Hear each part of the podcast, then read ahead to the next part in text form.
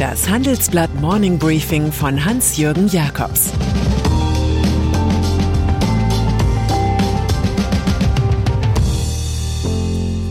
Guten Morgen allerseits. Heute ist Dienstag, der 14. Dezember. Und das sind unsere Themen. Notenbanken im Stress gegen Inflation. BMW und Daimler in China-Stimmung. Fußball schafft das Achtelfinale nicht. Nach einer kurzen Unterbrechung geht es gleich weiter. Bleiben Sie dran. Die Welt steht vor gewaltigen Herausforderungen. Zum einen die Energiewende voranzutreiben und gleichzeitig den Klimawandel einzudämmen. Und auch der Energieträger Wasserstoff gewinnt weltweit immer mehr an Bedeutung. Doch wie geht es weiter? Erfahren Sie mehr auf dem Handelsblatt Wasserstoffgipfel 2024 am 12. und 13. Juni in Essen. Infos unter handelsblatt-wasserstoffgipfel.de. Mit dem Vorteilscode Wasserstoff 2024 erhalten Sie einen Rabatt von 15% auf die Tickets. Inflation. Dieser Wegdienst beginnt mit ein paar tektonischen Verschiebungen der Weltwirtschaft. Passiert ja auch nicht jeden Morgen. Die eine betrifft das Thema Inflation.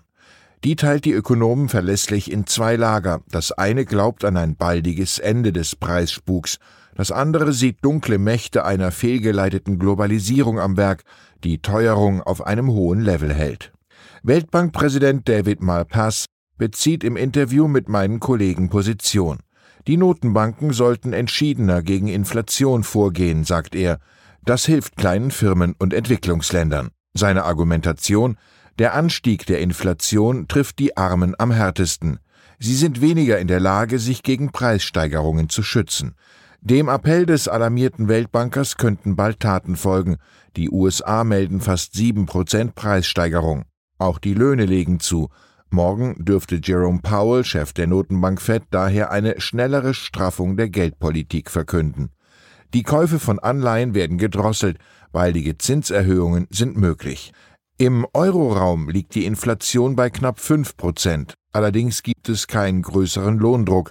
Am Donnerstag wird Christine Lagarde, Chefin der Europäischen Zentralbank, wohl erst einmal das Ende von PEP im März 2022 verkünden, jenes Anleihenkaufprogramms, das extra wegen Corona gestartet wurde. Wir erleben also eine Wirtschaftspolitik der zwei Geschwindigkeiten. Weil die USA unter Donald Trump und Joe Biden die größeren Ausgabenprogramme verwirklichten und sogar Bargeld für alle spendierten, sind die Ausschläge dort viel größer und damit auch die Korrekturen. So steigt aber die berühmte Zinsdifferenz zwischen den Vereinigten Staaten und Europa. Autobranche. Die andere Geschichte betrifft die deutsche Autoindustrie und ihre florierenden Geschäfte mit China. Da liefert die Aktualität klare Hinweise darauf, dass wir uns in Parallelwelten befinden. In der einen reden Politiker von Hongkong, Uiguren, Taiwan, Zensur und Menschenrechten, in der anderen schaffen chinesische und deutsche Unternehmen Tatsachen. Und die deuten nicht auf das von Amerika verlangte Decoupling hin, nämlich das Trennen der Geschäfte, sondern ganz im Gegenteil auf Happy Coupling, das heißt aufs produktive Verbinden.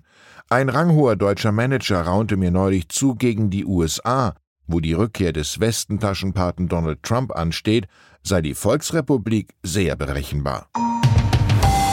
Beleg Nummer eins für das neue chinesisch-deutsche Coupling BMW wird eine Elektroversion der Dreierreihe exklusiv in China bauen und der Münchner Konzern verlagert einen Teil seiner US-Produktion ins Reich der Mitte. Künftig soll der Geländewagen X5 nicht nur in Spartanburg, South Carolina gefertigt werden, sondern auch in chinesischen Fabrikhallen. Schließlich wird BMW voraussichtlich im ersten Quartal des kommenden Jahres die Mehrheit am Joint Venture mit dem chinesischen Anbieter Brilliance übernehmen. Angedachter Anteil 75 Prozent. Beleg Nummer zwei, auch Daimler setzt auf wechselseitige Beziehungen.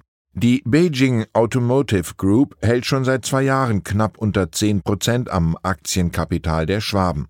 Damit ist der chinesische Staatskonzern größter Einzelaktionär.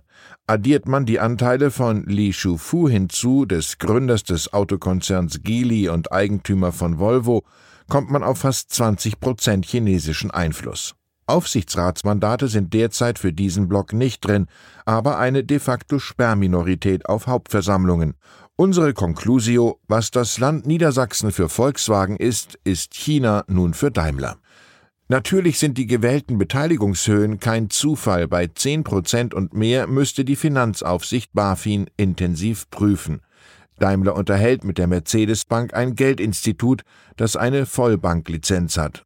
Auch Daimler will im Übrigen die Mehrheit an der Beijing Benz Automotive übernehmen, der Partnerfirma von der Beijing Automotive Group.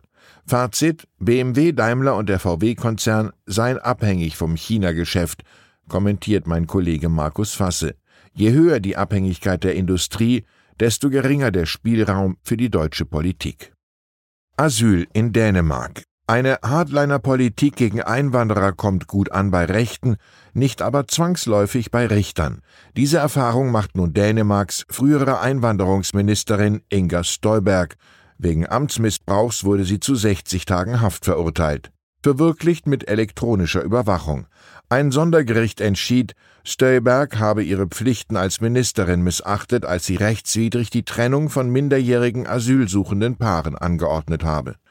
Im Jahr 2016 waren auf ihre Anweisung hin 23 Paare mit meist nur geringem Altersunterschied getrennt worden, weil die Frau unter 18 war. Sie wurden in verschiedenen Zentren untergebracht. Stolberg habe damit angeblich gegen die Europäische Menschenrechtskonvention verstoßen. Die Ex-Ministerin sieht darin eine Niederlage für die dänischen Werte. Gegen das Urteil kann sie keine Berufung mehr einlegen. Und dann ist da noch das Achtelfinale der Champions League. Eine einfache Auslosung hat für Chaos gesorgt. Jetzt musste sie allen Ernstes wiederholt werden. Namen von Fußballclubs waren bei dem Prozedere wiederholt in falschen Töpfen gelandet. Laut dem Verband UEFA sei es ein Softwareproblem gewesen. Tatsächlich wird mittlerweile ja generell menschliches Versagen oft mit der Technik dieser verdammten Technik erklärt. Der FC Bayern München jedenfalls war dankbar über die Posse. Zunächst war man dem starken Club Atletico Madrid zugeordnet worden. Dann wurden es die etwas harmloseren Red Bull-Spieler aus Salzburg. Wir schließen bei so viel Spiel, Sport, Spannung standesgemäß mit Wilhelm Busch. Stets findet Überraschung statt, da wo man's nicht erwartet hat. Ich wünsche Ihnen einen überraschend positiven Tag. Es grüßt Sie herzlich Ihr Hans-Jürgen Jakobs.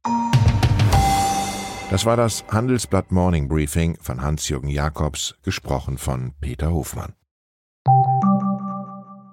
Die deutsche Wirtschaft steht am Scheideweg. Um wettbewerbsfähig zu bleiben, müssen Unternehmen wichtige Transformationen anstoßen. Ab dem 24. April diskutiert die Restrukturierungsbranche Strategien für die Zukunft von Unternehmen. Mit dabei sind unter anderem Dr. Thomas de Maizière, Evelyn Freitag und Professor Dr. Ulrike Malmendier.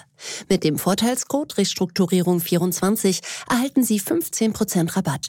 Alle Informationen finden Sie auf handelsblatt-restrukturierung.de.